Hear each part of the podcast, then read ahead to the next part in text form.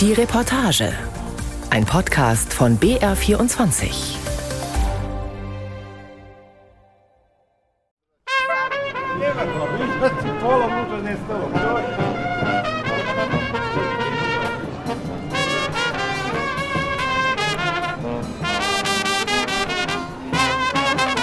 Der Musik und den Stimmen nach ist jeder Tag in Belgrad Sonntag.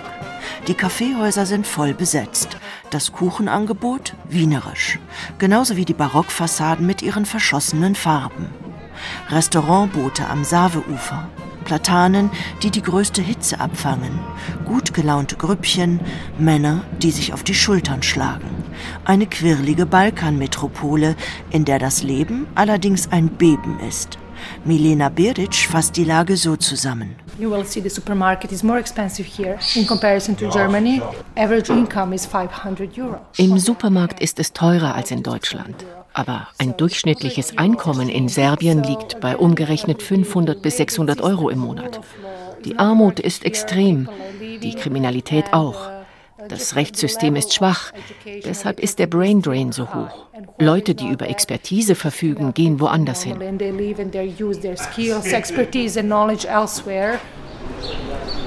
Auch Milena Beric war lange im Ausland. Erst in den USA, dann in Herzogenaurach, als Kommunikationsmanagerin bei Adidas.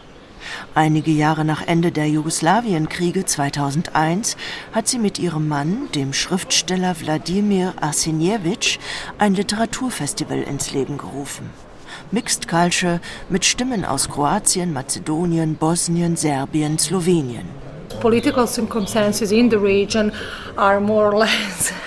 Die politischen Umstände in der Region sind nach wie vor angespannt.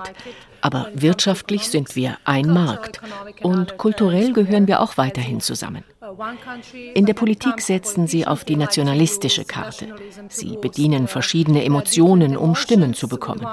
Und das ist das einzige Ziel, Stimmen zu bekommen. Dafür bedienen sie sich schamlos des Nationalismus. Langfristig ist das sehr gefährlich. Serbien immer zwischendrin, immer in der Zerreißprobe zwischen Fort- und Rückschritt, Vergangenheitsüberschuss und ungewisser Zukunft, zwischen Ost und West, EU und Russland. Die Russlandbegeisterung in Serbien ist auch nach dem russischen Angriffskrieg auf die Ukraine ungebrochen groß. T-Shirts mit dem Konterfei Putins gibt es noch an jedem Souvenirstand, die beispielsweise den Weg zur hoch über Belgrad thronenden Burg säumen. Auf einem Hoodie sieht man einen sehr schmallippigen, bekümmert dreinschauenden Putin mit dem Schriftzug Alles läuft nach Plan.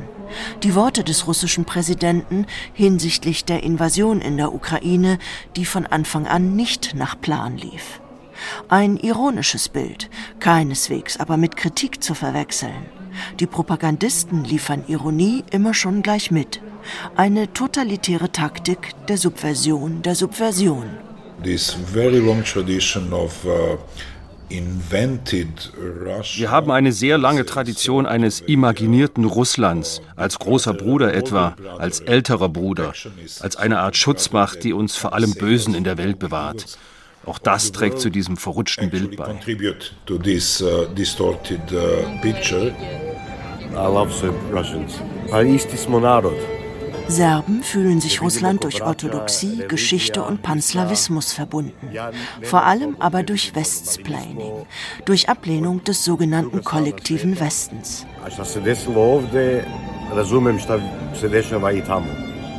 Kreml-Narrative sind in der öffentlichen Meinung fest verankert. Die russischen Staatssender Radio Sputnik und Russia Today Balkan arbeiten aktiv an der Diskreditierung des Westens und der brüderlichen Anbindung an Russland. Die Putinisierung der Gesellschaft wird jedoch seit einiger Zeit empfindlich aufgestört. Denn seit dem Angriffskrieg auf die Ukraine sind schätzungsweise 200 bis 250.000 Russen nach Serbien geflohen что все, узнав, что мы русские, распахивают нам объятия. Am Anfang haben uns die Serben, wenn sie erfahren haben, dass wir Russen sind, umarmt. Jetzt sind so viele Russen da, dass sie nicht mehr alle umarmen und Brüder nennen können. Sobald du aus dem Haus gehst, triffst du Russen in Belgrad. Am Anfang dachten wir noch, wir müssen uns gegenseitig grüßen. Jetzt schenken wir uns keine Beachtung mehr. Bei den Serben hat sich das Russenbild unterdessen etwas in Richtung Realität und Kritik verschoben. Sie verhalten sich uns gegenüber inzwischen viel kritischer. Alle wissen, dass die Russen ihr Land verlassen haben, weil etwas nicht stimmt. Dass Putin ein schlechter Präsident ist, können viele aber immer noch nicht glauben.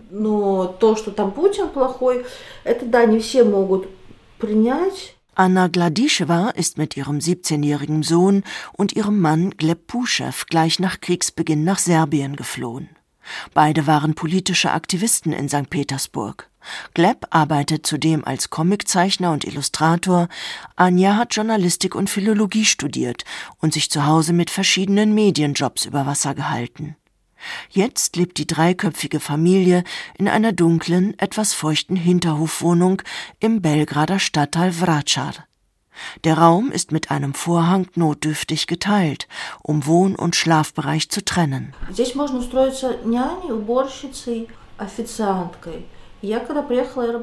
Man findet hier Arbeit als Kindermädchen, als Putzfrau oder Bedienung. Ich habe zuerst als Putzfrau gearbeitet, dann in einem Restaurant. Aber das Geld reicht nicht für ein normales Leben. Der Stundenlohn ist sehr niedrig. Als ich von einer Leiter gefallen bin und mir den Kopf verletzt habe, dachte ich, dass es Zeit ist, etwas anderes zu machen. Ich habe eine große Antikriegsausstellung organisiert und als Kuratorin gearbeitet. Dieses Leben ist schwer und oft wissen wir nicht, was wir morgen essen sollen, woher wir das Geld für die Miete nehmen. Aber immerhin, wir beschäftigen uns mit unserer Kunst und engagieren uns politisch.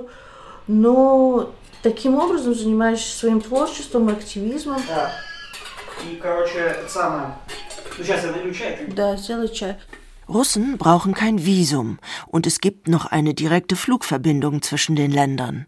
Das macht Serbien zunächst attraktiv. Am Anfang war das hier aber ein Schock. Russen heißen die Serben herzlich willkommen. Ukrainer indes erschienen ihnen verdächtig.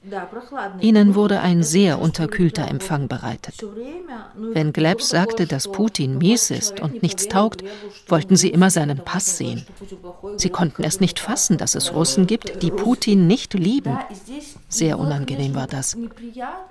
Alle Länder unterstützen die Ukraine. Und hier ist die Stimmung so explosiv. Russlands Krieg gegen die Ukraine hat die ohnehin schon starke Polarisierung der serbischen Gesellschaft noch vertieft. Kritische Intellektuelle sehen sich massiven Kampagnen ausgesetzt, mitunter Gewaltexzessen. Wir stehen schon viele Monate unter besonderen Sicherheitsvorkehrungen. Dass Milena Beric und ihr Mann Wladimir Arsenjewitsch angefeindet und bedroht werden, liegt an ihrer Arbeit im Kulturzentrum Krokodil. Das Haus liegt am Rand der Belgrader Altstadt an einem Berghang. Krokodil ist Café und Veranstaltungsraum. Hier finden Lesungen und Workshops statt. Zudem betreibt Krokodil ein Residency-Programm für Schriftsteller.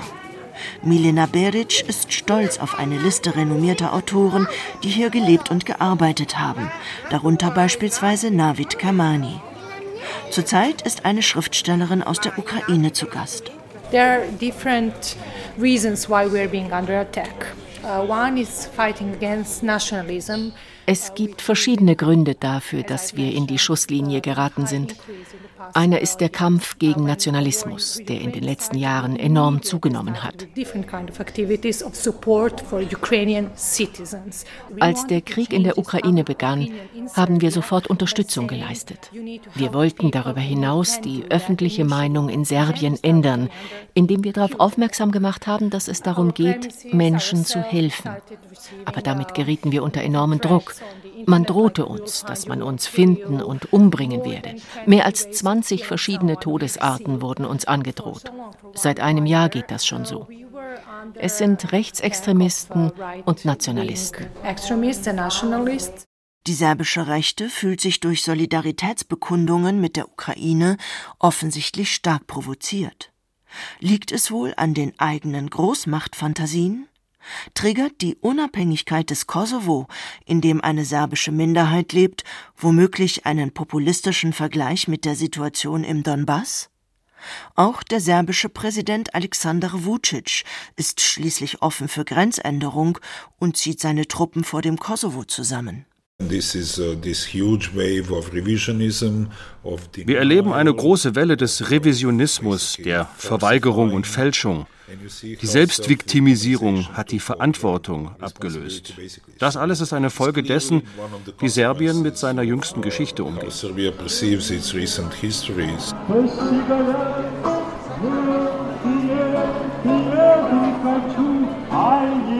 Es ist das erste Mal in der Nachkriegsgeschichte, dass Serbien einen so großen Zustrom erlebt.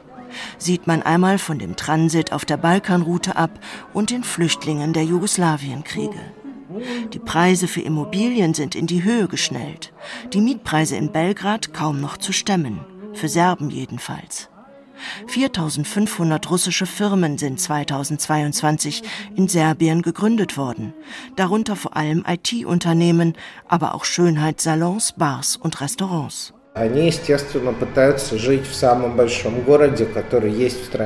Fast alle Immigranten versuchen in Belgrad zu bleiben. Sie sind große Städte gewohnt. Belgrad ist voller Russen. Bei etwas mehr als einer Million Einwohnern ist das eine nicht zu übersehende und überhörende Größe. Auf Kinderspielplätzen, vor den Banken, überall hört man Russisch. Am Sonntag war ich Sushi essen und es stellte sich heraus, dass der Laden von einem Russen eröffnet worden war. Die meisten Immigranten sind jung, so um die 30, viele junge Familien. Alle sind außerordentlich gut ausgebildet und qualifiziert. Viele ITler, Designer, Künstler, Schauspieler, Journalisten. Für Serbien ist das wunderbar. Für Russland ein Verlust. Piotr Nikitin ist Jurist und ein stadtbekannter politischer Aktivist. Keine pro-demokratische Kundgebung, ohne dass er in erster Reihe marschiert. Der gebürtige Moskauer war mit einer Serbin verheiratet.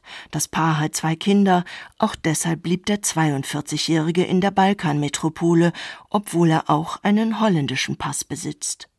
Der EU-Pass, sagt Nikitin, biete ein wenig Schutz.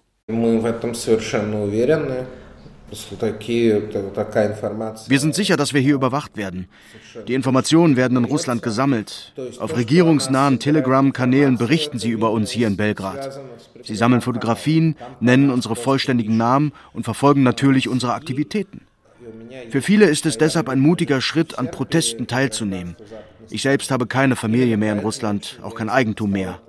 Daher bin ich unbeschwerter und konnte eine demokratische Gesellschaft gründen. Alle anderen müssen Mut aufbringen, um sich aktiv in unsere Arbeit einzubringen.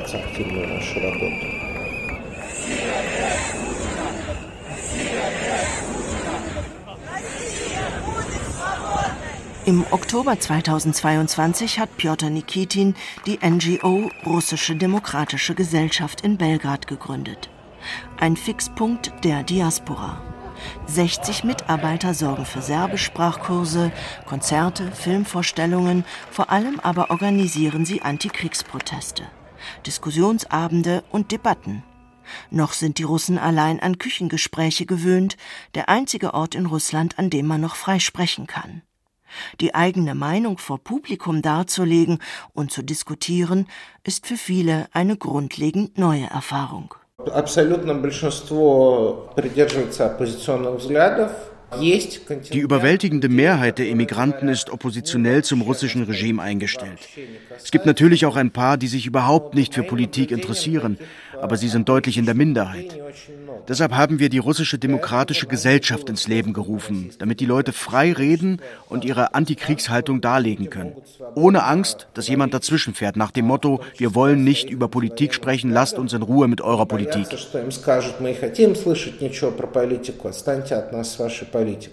Eine in Russland weit verbreitete apolitische Haltung, lang trainiert in den Putin-Jahren. Pjotr Nikitins politische Basisarbeit blieb in Belgrad natürlich nicht unbemerkt.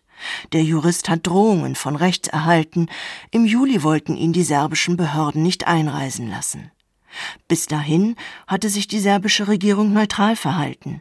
Sie ließ die russische demokratische Gesellschaft gewähren. Bei Antikriegs- und Anti-Putin-Demonstrationen stellte sie den Protestierenden sogar Polizeischutz. Doch der Druck aus Russland wurde offenbar immer größer. Möglich, dass auch das Vucic-Regime inzwischen Anstoß an den Aktivitäten der proeuropäischen russischen Emigranten nimmt. Denn immerhin, so sagt es jedenfalls Wladimir Arsenijewitsch, erteilen sie auch der serbischen Zivilgesellschaft eine Lektion. These people put a lot at stake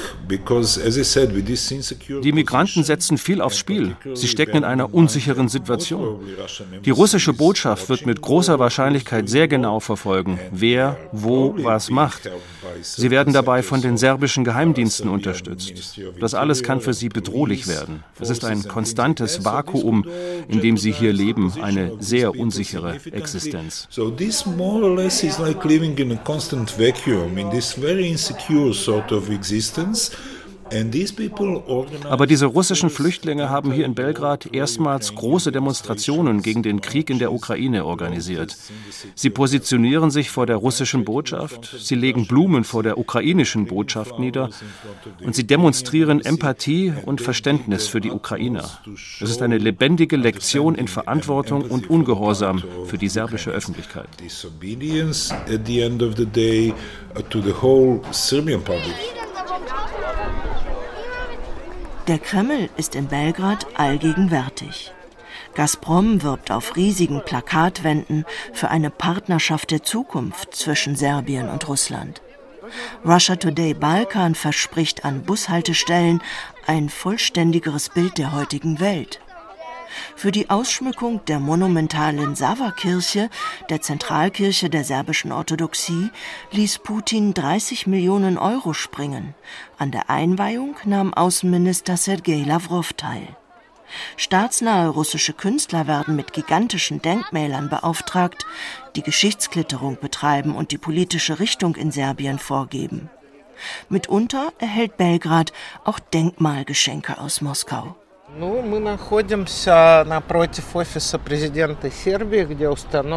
Wir sind gegenüber dem Büro des serbischen Präsidenten.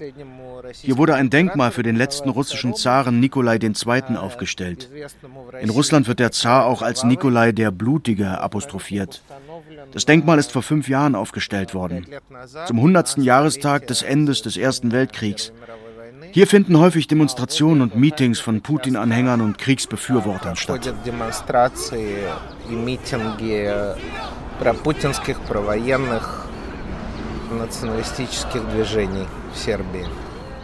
Das Vucic-Regime schreitet nicht ein, wenn serbische Nationalisten Russland wird siegen grölen. Nur als die inzwischen aufgelöste Söldnertruppe Wagner in Belgrad Kämpfer für den Krieg auf russischer Seite zu rekrutieren versuchte, platzte Vucic ein bisschen der Kragen. Vucic regiert so. Er ist ein bisschen auf der russischen Seite, dann wieder auf der europäischen, dann auf dieser oder jener Seite. Das ist keine Politik, das ist nur ein Durcheinander, das in eine Art politisches System verwandelt wurde. Es wird uns grundsätzlich nirgendwo hinbringen.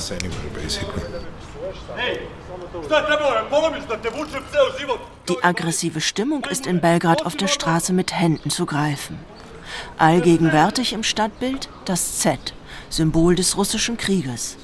Man kann T-Shirts mit Z-Aufdruck kaufen oder Aufkleber fürs Auto. Verwendet wird das Z in jedem Fall immer als Kampfformel. So last weekend we had uh, workshops with the children from Ukraine, from Russia and Belgrade, and very morning. Letzte Woche hatten wir einen Workshop mit Kindern aus der Ukraine, Russland und Belgrad. Schon am Morgen prangte auf unserer Mauer ein Z. Unsere Räume wurden zerstört. Und dann kamen die Kinder. Furchtbar ist das. Was für einen Eindruck haben wir denn hinterlassen? Der von Milena Beric und Wladimir Arsenjewitsch geführte Kulturverein Krokodil steht jedenfalls regelmäßig in der Schusslinie völkischer Nationalisten. Gleb Puschew und Anja Gladischewa hatten ein Graffito an die Mauer gemalt, die den kleinen Innenhof von Krokodil zur Straße abschirmt. Das Motiv die ukrainische Nationaldichterin Lesja Ukrainka.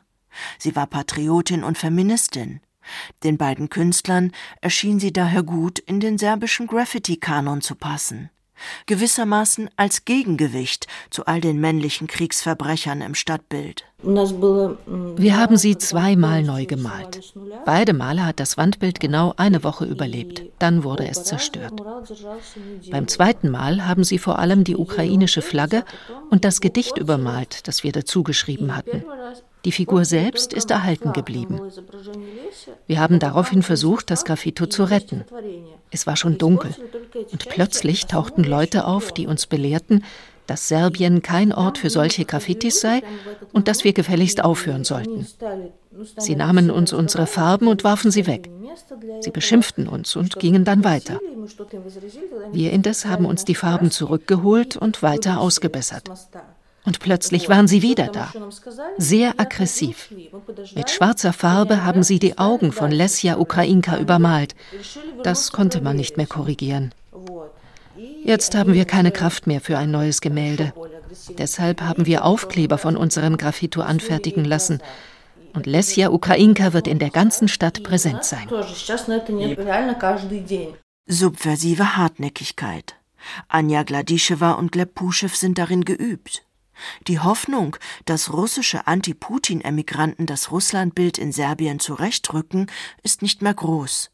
Man müsse eher die ohnehin Kritischen zum Engagement anstiften, meint Gleb Puschew. Die Situation in Serbien ähnelt der in Russland.